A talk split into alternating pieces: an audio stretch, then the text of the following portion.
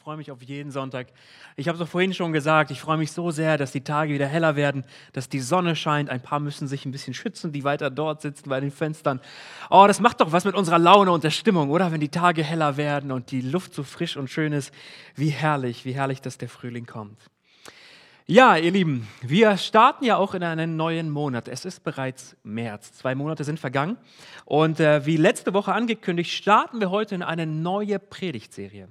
Den ganzen Februar über haben wir über Beziehung gesprochen, Partnerschaft, Sexualität, Dating und all diese Themen.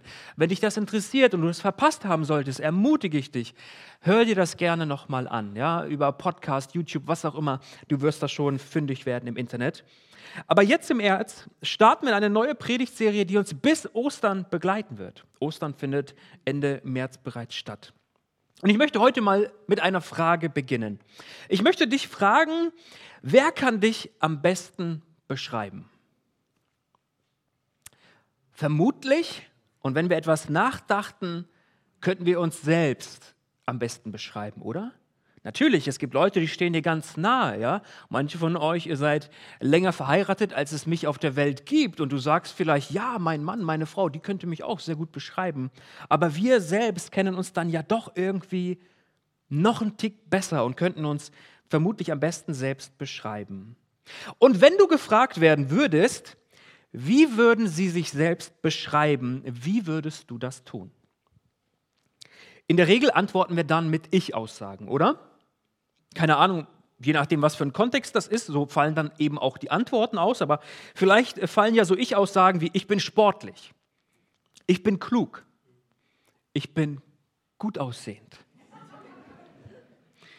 ich bin geduldig, ich bin ungeduldig, ich bin ein sehr offener Mensch, ich bin eher ein verschlossener Mensch, ich bin 1,82 Meter groß und wiege zarte 70 Kilo. Warum lacht ihr?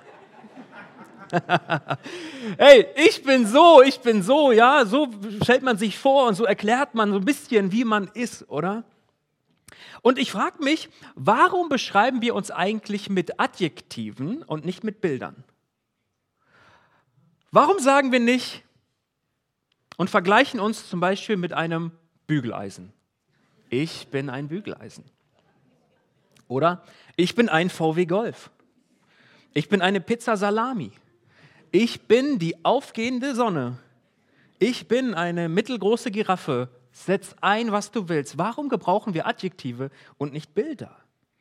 Ist irgendwie so in unserer, in unserer Kommunikation total abwegig, uns so zu beschreiben, oder? Mit solchen Bildern. Wer soll das denn verstehen? Wie soll da jemand verstehen, wie ich bin und was mich ausmacht? Ihr Lieben, unsere Predigtserie in diesem Monat heißt wie folgt: Jesus ist. Jesus ist. Und diesen Satz, ihr seht die drei Punkte, er ist noch nicht beendet, wollen wir Woche für Woche mit Selbstaussagen ergänzen, die Jesus über sich getroffen hat. Im Evangelium des Johannes finden wir dazu insgesamt sieben Ich bin Worte. An sieben Stellen sagt Jesus ganz klar, ich bin so und so. Und ich dachte mir, wie schön, Jesus selbst stellt sich vor und wer könnte es auch besser tun als er selbst. Und übrigens, wenn mich Menschen fragen, Pastor Mark, wenn äh, ich die Bibel anfangen möchte zu lesen, wo soll ich denn anfangen zu lesen? Vielleicht ist das auch eine Frage, die du hast. Dann sage ich, beginne bitte nicht im vierten Buch Mose, sondern beginne bitte im Johannesevangelium. Warum? Weil Johannes legt in seinem Evangelium ein besonderes Augenmerk auf Jesus. Er will ihn darstellen, will ihn zeigen, will ihn groß machen. Und ich glaube, es ist wichtig, dass wir immer bei Jesus beginnen. Also wenn du überlegst, wo soll ich jetzt die Bibel mal lesen, empfehle ich dir einfach, schlag doch das Johannesevangelium auf. Nun, Jesus spricht im Laufe seines Dienstes über viele unterschiedliche Themen.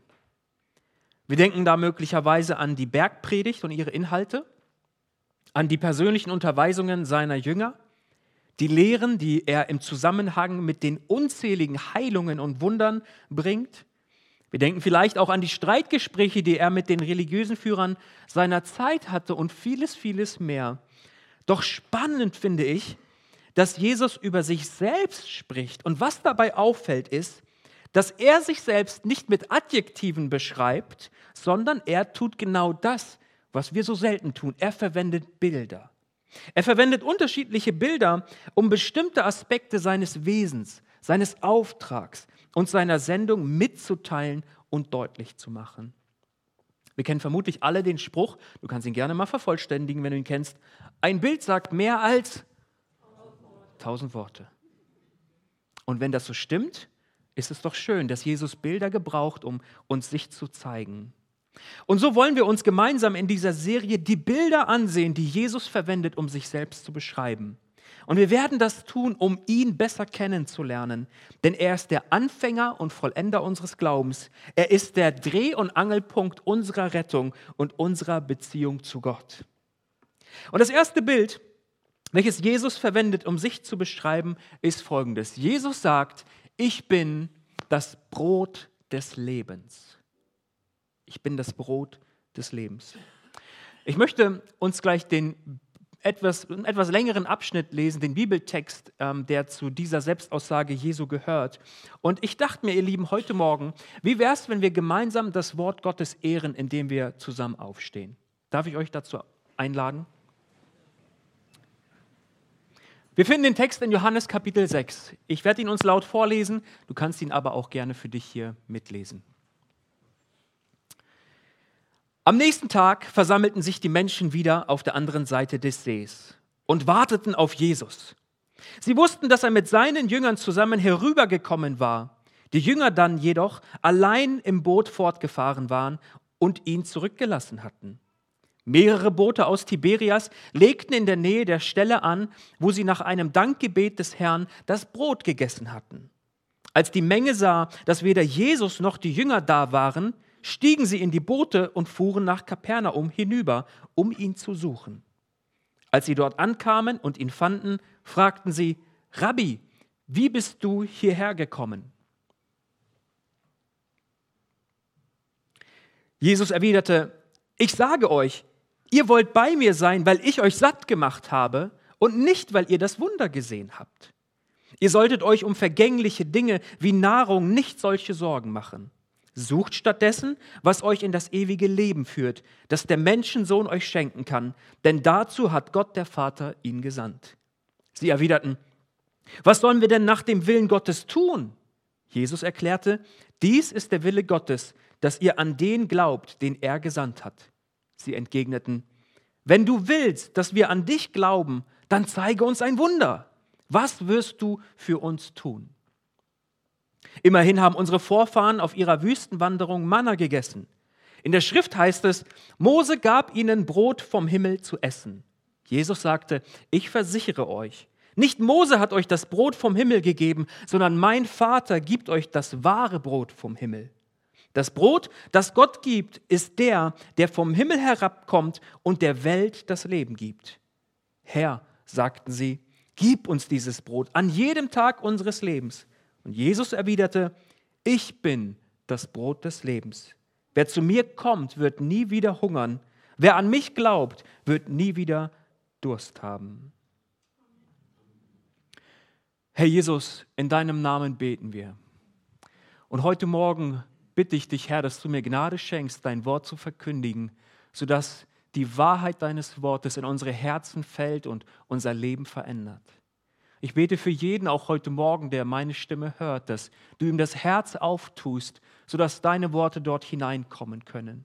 Geist Gottes, du hast allen Raum, um unter uns zu wirken heute Morgen. Mach dein Wort lebendig und lass es seine Kraft entfalten in unserer Mitte. Jesus, wir lieben dich, wir beten dich an und wir geben dir alle Ehre. Und wir alle sagen Amen, Amen, Amen. Ihr dürft gerne Platz nehmen.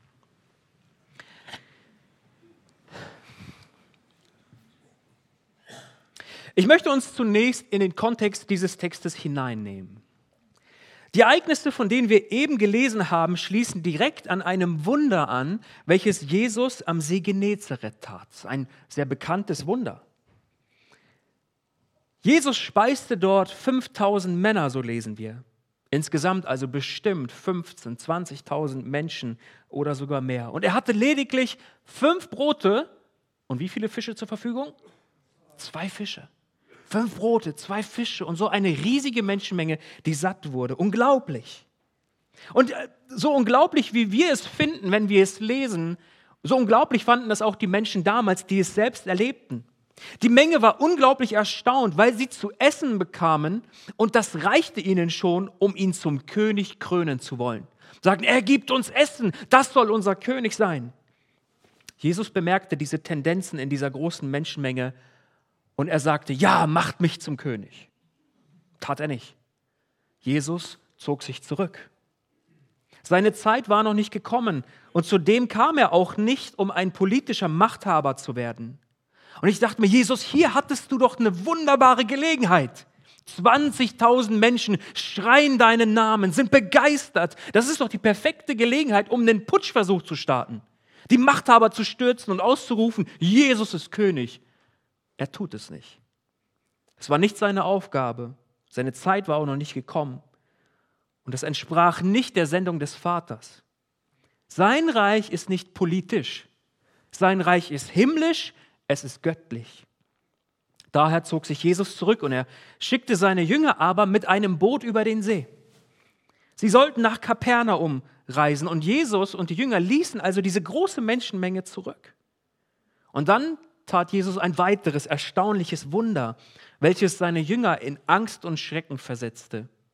Jesus zog sich zurück, er ging in die Einsamkeit, beziehungsweise in die Zweisamkeit mit dem Vater. Und er sieht, seine Jünger sind auf dem See in einen großen Sturm geraten. Und was tut er? Er geht ihnen entgegen auf dem Wasser. Und die Jünger sehen ihn und denken, ein Geist, ein Geist, oh nein, was geschieht hier? Jesus beruhigt sie. Und Johannes schreibt weiter, in dem Moment, als Jesus in das Boot der Jünger steigt, finden sie sich auf einmal am Ufer wieder. Ich denke mir, wow, Jesus hat die einfach rübergebeamt, ja? Sie waren erst fünf Kilometer auf dem See gefahren. Sie hätten noch eine Strecke vor sich gehabt. Aber in dem Moment, wo Jesus in ihr Boot kommt, boom, sind sie da. Wow, Jesus. Und diese Ereignisse lehren uns Folgendes. Jesus ist der Herr über die Materie. Jesus kann mit seinem bloßen Wort vernichten, was wir zum Beispiel an anderer Stelle durch die Verfluchung eines Feigenbaums sehen. Doch kann er ebenso durch sein Wort tausendfach vervielfältigen, dass Tausende von Menschen satt werden. Und gleichzeitig ist Jesus der Herr über Raum und Zeit. Er kann auf dem Wasser laufen und von der einen Stelle zur anderen gelangen. Er ist Gott. Nun zu unserem Text. Wir lasen eben, dass die große Menschenmenge, die Jesus gefolgt war und gesättigt wurde, sich anschließend nicht auflöste. Also es war nicht so, dass sie dieses Wunder gesehen haben, Brot zu essen bekommen hatten und sich dachten, ja, jetzt ist er weg. Keine Ahnung, wo er ist. Die Jünger sind auch nicht mehr da. Wir können sie nicht fragen. Okay, wir gehen alle nach Hause. Nein, diesen Leuten war klar, wir müssen ihn suchen. Wir wollen zu ihm. Wir wollen ein weiteres Wunder sehen. Wir wollen noch mehr von diesem himmlischen Brot haben. Wir wollen wissen, wo er ist. Und sie warteten vermutlich eine Weile und haben festgestellt, okay, die Jünger sind nicht wieder zurückgekommen, um Jesus abzuholen und mitzunehmen. Und sie haben sich auf den Weg gemacht, um ihn zu suchen. Und so kamen sie eben auch nach Kapernaum. Wir lasen weiter, dass sie ihn gefunden hatten. Schließlich fanden sie ihn in Kapernaum und sie waren wieder erstaunt. Er saß doch gar nicht im Boot mit seinen Jüngern. Er entließ sie doch und ist selber in die Einsamkeit gegangen. Und in der Nacht herrschte zudem ein großer Sturm. Viele Fischer und Segler waren ja extra ans Ufer gekommen, um dem zu, ent zu entkommen. In dieser Nacht hat kein weiteres Boot abgelegt, um nach Kapernaum zu fahren. Wie ist er dahergekommen? Und das ist auch ihre erste und natürlich eine ganz offensichtliche Frage. Rabbi, wie bist du hierher gekommen? Und ich muss ganz ehrlich sagen, ich denke, ich hätte mich dasselbe gefragt. Das ist menschlich, ist normal. Ich glaube, das ist eine total verständliche Frage. Dass die Menschen diese Frage stellen, das erstaunt uns, glaube ich, wenig, oder? Doch vielleicht erstaunt uns Jesu Antwort darauf. Ist dir aufgefallen, dass Jesus diese Frage überhaupt nicht beantwortet? Macht man doch nicht, oder? Die wird eine Frage gestellt, du antwortest mit was ganz, ganz anderem. Die Antwort wäre doch gewesen, so oder so ähnlich. Rabbi, wie bist du hierher gekommen? Ja, ich bin in der Nacht über den See Genezareth gelaufen, um meinen Jüngern aufgrund des Sturms zu helfen. Dann transportierte ich unser Boot auf wunderbare Weise über die verbleibende Strecke des Ufers, äh, des Sees ans Ufer bei Kapernaum. So bin ich hierher gekommen. Das wäre die Wahrheit und das wäre die Antwort. Jesus antwortet so gar nicht. Er tut etwas ganz, ganz anderes. Anstatt diesen Menschen, die ihn gefunden haben und ihm diese Frage stellen, zu sagen, wie, wann und warum er dorthin gekommen ist, sagte ihnen Jesus, warum erneut sie zu ihm gekommen sind. Jesus kannte ihre Herzen, Jesus kannte ihre Gedanken und er konnte ihnen daher sagen, dass sie zu ihm gekommen waren, weil sie mehr Nahrung wollten.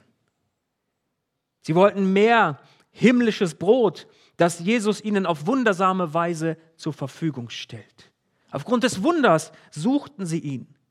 Sie wollten wissen, wie Jesus ans Ufer kam doch war es ihnen egal, wie und durch wessen Autorität und Macht er das Brot vermehren konnte. Dieses Wunder sagt doch eigentlich so viel über Jesus aus, oder? Doch ihnen war bloß wichtig, dass ihr körperliches Bedürfnis nach Essen erneut gestillt wurde und sie wollten, dass Jesus es wieder tut. Die Menschenmenge verlangte eine Demonstration des Wunderbaren fragten dabei nicht nach dem Ursprung des Wunders, sondern wollten sich bloß an der Frucht erfreuen. Und Jesus kritisiert das. Er kennt ihr Herz, er kennt ihre Gedanken, er kennt die wahre Motivation, warum sie ihn wieder suchten. Er kritisiert das und er belehrt die Menge, indem er ihnen etwas mitteilte, das jeder von ihnen bereits wusste. Und jeder von uns auch an seinem eigenen Leib schon tausendfach in seinem Leben erlebt hat. Und zwar folgendes, mit meinen Worten. Physische Bedürfnisse sind wiederkehrend und daher auch immer nur für einen Moment gestillt. Wenn du heute Morgen Hunger hattest und hast ein vorzügliches Frühstück zu dir genommen, heute Mittag wirst du vielleicht wieder Hunger haben. Spätestens aber heute Abend. Es ist, da ist wieder dieser Hunger, da ist wieder dieser Durst. Physische Bedürfnisse sind wiederkehrend. Und ja, es gibt körperliche Bedürfnisse, die sind lebensnotwendig, oder? Wir brauchen Luft zum Atmen. Wir brauchen Brot zum Essen. Wir brauchen Wasser zum Trinken. Und daneben gibt es körperliche Bedürfnisse, die sind nicht lebensnotwendig. Ein Mensch wird auch ohne Sex überleben. Er überlebt auch ohne Alkohol und Fleischgenuss. Und glaubt es mir, auch ohne Schokolade. Gar keine Frage, es ist schön, wenn man das hat und es auf eine gesunde Weise und in einem gesunden Maß genießen kann, gar keine Frage. Doch jeder von uns würde auch ohne diese Dinge überleben. Ja, der Mensch braucht Nahrung und er braucht Flüssigkeit, um überleben zu können. Das weiß auch Jesus. Doch weiß er auch, dass die Befriedigung physischer Bedürfnisse, unabhängig davon, ob sie jetzt lebensnotwendig sind oder zum Genuss sind, bei weitem nicht ausreichen, um ein erfülltes, um ein zufriedenes und ein glückliches Leben zu führen. Und genau darauf lenkt Jesus ihre Aufmerksamkeit. Er sagt, Leute, ihr kommt zu mir, weil ihr essen wollt. Ganz ehrlich, Hunger habt ihr bald schon wieder. Es gibt Bedürfnisse, die sind so viel wichtiger, dass diese ähm, befriedigt werden. Und was ich an Jesus liebe, ist, er bleibt nicht dabei stehen, dass er sagt, liebe Leute, denkt doch mal drüber nach. Ja? Überlegt doch mal, macht ihr das doch mal bewusst. Ja? Nee, Jesus gibt ihnen eine klare Handlungsanweisung. Ich liebe es, dass Jesus so praktisch spricht und dass er Klartext spricht. Er sagt ja, sucht stattdessen Ihr wollt einfach euren Hunger befriedigen und Brot haben. Er sagt, Leute, es gibt etwas Wichtigeres. Sucht stattdessen, was euch in das ewige Leben führt, das der Menschensohn euch schenken kann, denn dazu hat Gott der Vater ihn gesandt. Was Jesus hier tut, ist, er spricht ein weiteres Grundbedürfnis des Menschen an. Und zwar ein Bedürfnis, welches der Mensch in sich trägt, doch es ihm oft nicht bewusst ist. Es ist das Bedürfnis nach dem Göttlichen und damit auch nach der Ewigkeit. Hast du ein Bedürfnis nach der Ewigkeit? Die Ewigkeit, wie sie die Bibel beschreibt, hat nicht nur eine zeitliche Dimension. Es ist nicht nur so, dass wir hier in der Endlichkeit leben und die Ewigkeit bedeutet einfach, einfach sehr viel länger und es wird nicht enden. Nein, das hat nicht nur eine zeitliche Dimension, sondern auch eine qualitative. Wenn die Bibel über die Ewigkeit schreibt oder, oder, oder wo es davon handelt, dann ist das etwas so viel Besseres als das, was wir heute erleben, was da auf uns wartet. Nun, warum meinst du, sind Themen wie das Sterben und der Tod so untergeordnet? Wann hast du das letzte Mal darüber nachgedacht oder mit jemandem gesprochen? Gerade als junge Menschen, das ist doch gar kein Thema, oder? Warum denn auch? In der Regel beschäftigen wir uns mit diesen Themen nur, wenn wir in irgendeiner Weise mit dem Tod konfrontiert sind. Vielleicht da, sind da Angehörige, Freunde, Familie, wie auch immer, die aus dieser Welt scheiden und irgendwie haben wir da wieder Berührungspunkte und kommen für eine kurze Zeit ins Nachdenken. Jeder Mensch weiß, dass sein Leben an ein Ende kommt, oder? Das Ende ist unausweichlich und niemand ist davon ausgenommen. Keiner kommt lebend hier raus. Warum ist das so? Das ist so, weil es eine Gesetzmäßigkeit ist, die unser Schöpfer Gott in seiner Schöpfung verankert hat. Alles auf dieser unserer Welt Lebende wird eines Tages auch sterben. Tiere, Menschen, Pflanzen, alles, was atmet, alles, was lebt, wird irgendwann auch sterben. Und der weiseste Mann, der je gelebt hat, weil Gott ihn mit diesem besonderen Maß an, an Weisheit ausstattete, sagt es so. Wir lesen das in Prediger 3, Vers 11. Gott hat allem auf dieser Welt schon im Voraus seine Zeit bestimmt. Er hat sogar die Ewigkeit in die Herzen der Menschen gelegt. Aber sie sind nicht in der Lage, das Ausmaß des Wirkens Gottes zu erkennen. Sie durchschauen weder, wo es beginnt, noch wo es endet. Und ich dachte mir, diese Beobachtung von Salomo übers Leben, wie gut beschreibt das diese Situation des Gesprächs der Menschenmenge mit Jesus. Er spricht über, über, über das Himmlische, über die Realität des Himmels, über wahres Leben und sie schauen nur auf das Brot zu essen. Und so bestätigt Jesus mit seinen Worten an die Menschenmenge diese Erkenntnis Salomos. Und im ersten Moment, wenn man den Text so liest, hat man den Eindruck, dass die Worte Jesu die Menge erreicht hatten. Sie haben verstanden, worum es ihm geht, weil sie dann im weiteren Verlauf des Gesprächs eine wichtige und gute Rückfrage stellen. Sie fragen Jesus, was sollen wir denn nach dem Willen Gottes tun? Ah, ist der Groschen gefallen? Jesus entgegnet und sagt, dass sie an den glauben sollen, den Gott gesandt hat, und er meint sich damit. Doch die erste Freude über diese Rückfrage der Menge verfliegt sehr schnell, weil, weil sie ein weiteres Wunder zur Bedingung ihres Glaubens machen. Sie fragen, was sollen wir tun? Und Jesus, was ist das nächste Wunder, das du uns zeigst, damit wir dir überhaupt glauben können? So mit meinen Worten, sag uns einfach, was wir tun sollen, damit wir von dir bekommen, was wir wollen. Wir wollen dein Wunderbrot und du sollst unser Wunderkönig sein. Sag uns, was wir tun sollen, um es zu bekommen. Im weiteren Verlauf des Gesprächs versuchen sie Jesus dann weiter unter Bezugnahme auf Mose dazu zu veranlassen, ein weiteres Versorgungswunder zu tun. Doch Jesus erklärt ihnen, sag mal, Leute, ihr habt das gar nicht verstanden. Das war gar nicht Mose, der das tat, sondern auch hier überseht ihr, dass der lebendige Gott derjenige ist, der sein Volk versorgte und sie auf wundersame Weise ausstattete, ihnen das Manna gab, was sie jeden Tag zur Verfügung hatten.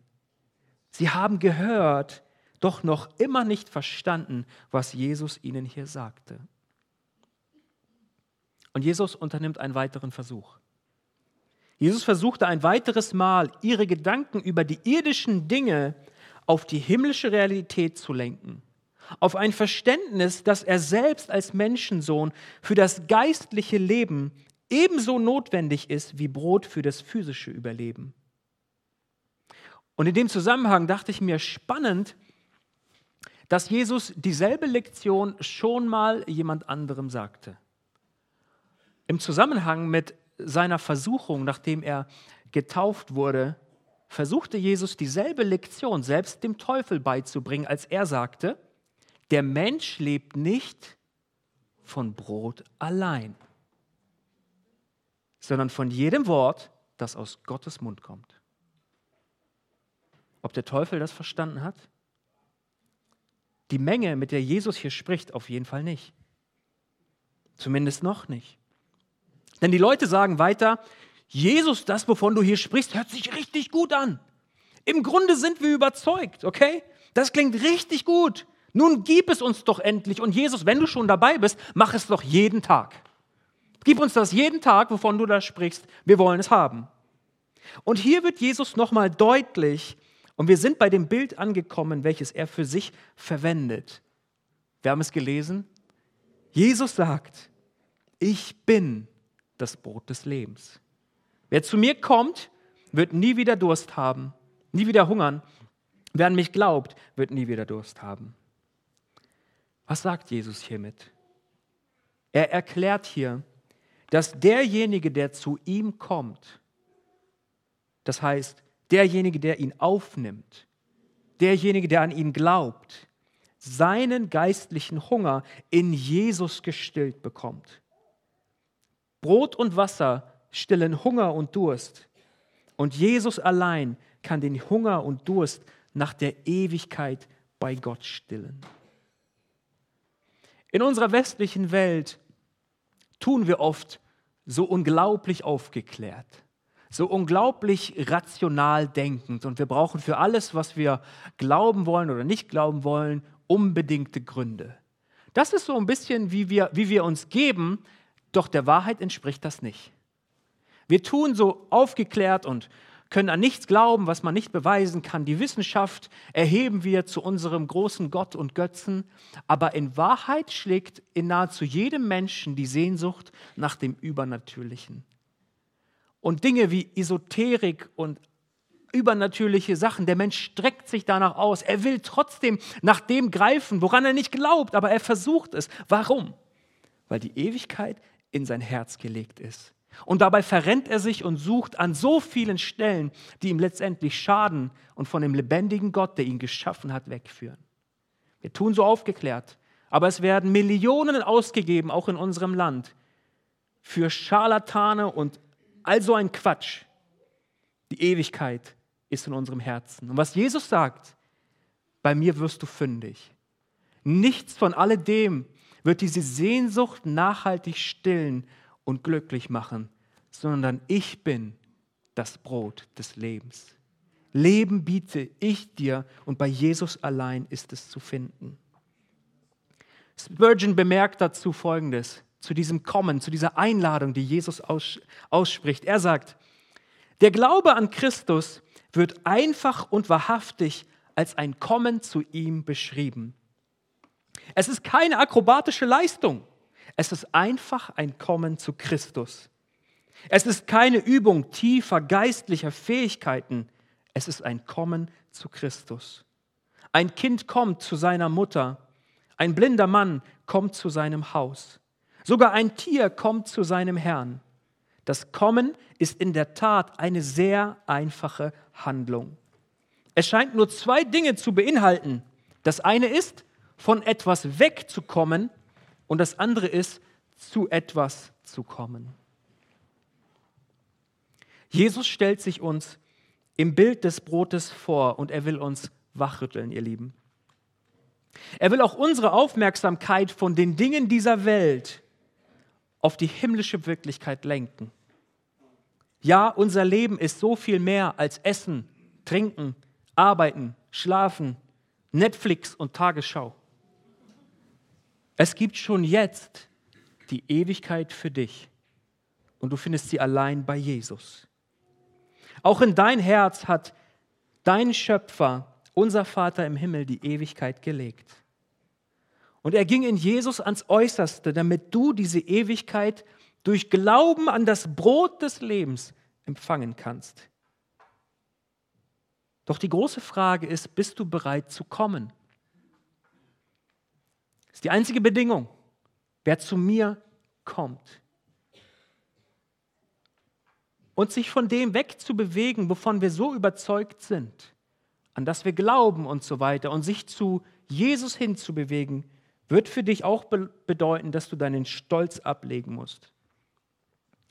Dass du dich demütigen musst, um zu ihm zu gehen und dann als Geschenk zu empfangen das Brot des Lebens. Und ich will dich fragen, lieber Freund, möchtest du das heute tun? Denn diese Einladung sprach er zu dieser Menschenmenge und diese Einladung gilt seitdem. Sie hat nicht aufgehört, der Link ist nicht ungültig geworden, du bist eingeladen. Jesus sagt auch zu dir, willst du kommen und soll ich dir das Brot des Lebens schenken? Willst du es haben? Komm, nimm mich an als deinen Herrn, als deinen Rettern, indem du an mich glaubst. Indem du glaubst, dass ich der bin, über die die Bibel spricht. Dass ich der Sohn Gottes bin, der ans Kreuz von Golgatha ging und mit seinem Leben bezahlte, damit du und ich es nicht mehr tun müssen. Willst du Frieden mit Gott? Willst du, dass diese Sehnsucht in deinem Herzen nach dem Göttlichen, nach der Ewigkeit gestillt wird? Bei Jesus allein kann das geschehen.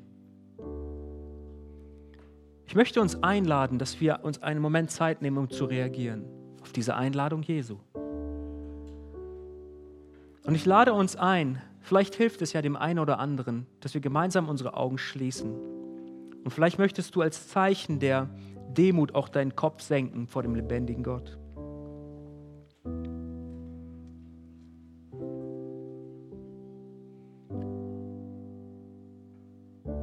Diese Einladung, die Jesus aussprach und die heute noch gilt, sie gilt auch dir. Vielleicht denkst du über dich, aber ich kann nicht gemeint sein. Ich bin unwürdig. Wenn er wüsste, was ich in meinem Leben getan habe, was ich zugelassen habe, in was für einem Chaos ich mich gerade befinde, so kann ich doch nicht zu Jesus gehen. Doch du kannst. Und gerade du bist eingeladen. Er will die Sehnsucht deines Herzens stillen und er will anfangen, Ordnung in dein Leben zu bringen, Dinge zurechtzubringen, an dir zu arbeiten er will seine Kraft und seine Liebe in dein Herz ausgießen.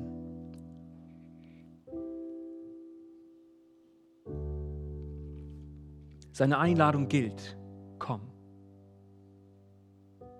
Und so möchte ich uns einen Moment geben, wo wir einfach stille werden und jeder von uns in seinem Herzen ein Gebet zu dem lebendigen Gott sprechen kann. Und du darfst entscheiden, willst du durch Glauben an Jesus das Brot des Lebens in deinem Leben aufnehmen, dann sag es ihm gerade jetzt mit deinen Worten. Er hört dich.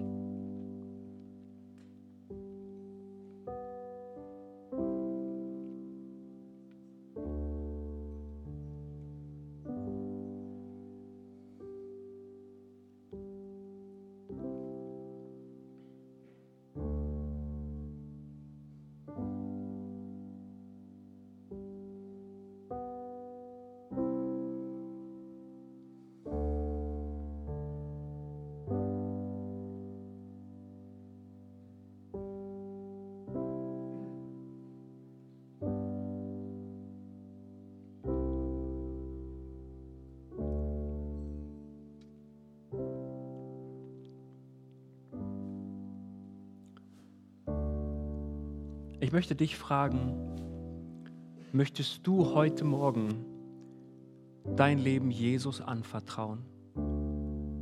Willst du, dass dir deine Schuld vergeben wird, deine Sehnsucht gestillt wird und dass du Frieden mit Gott haben kannst? Während wir alle Augen geschlossen halten, will ich dich herausfordern, einen kurzen Augenblick mutig zu sein.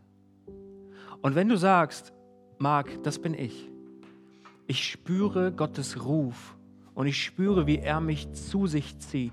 Und ich will dem nachgeben und ich möchte heute Kind Gottes werden, dann lade ich dich ein. Gib mir doch gerne, wo du sitzt, einfach ein kurzes Handzeichen. Und ich will von hier vorne für dich beten. Wenn du sagst, das bin ich, heb kurz deine Hand und ich möchte dich segnen und für dich beten. Dankeschön. Dankeschön. Dankeschön. Ja. Jesus, in deinem Namen bete ich für jeden, der eine Entscheidung getroffen hat heute Morgen. Danke, dass du noch immer der Retter bist, der Menschen einlädt und dein Herz schlägt für jeden Menschen. Du hast die Welt so sehr geliebt, dass du dich selbst hingegeben hast.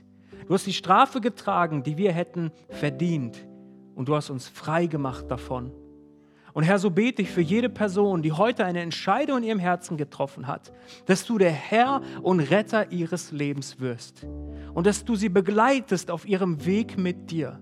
Ich bete darum, dass du unbeantwortete Sehnsüchte stillst. Du bist der Gott, dem das fähig ist. Danke, dass du uns in deine Gegenwart ziehst und dass du unser Brot des Lebens geworden bist. Das bete ich in Jesu wunderbaren Namen. Amen.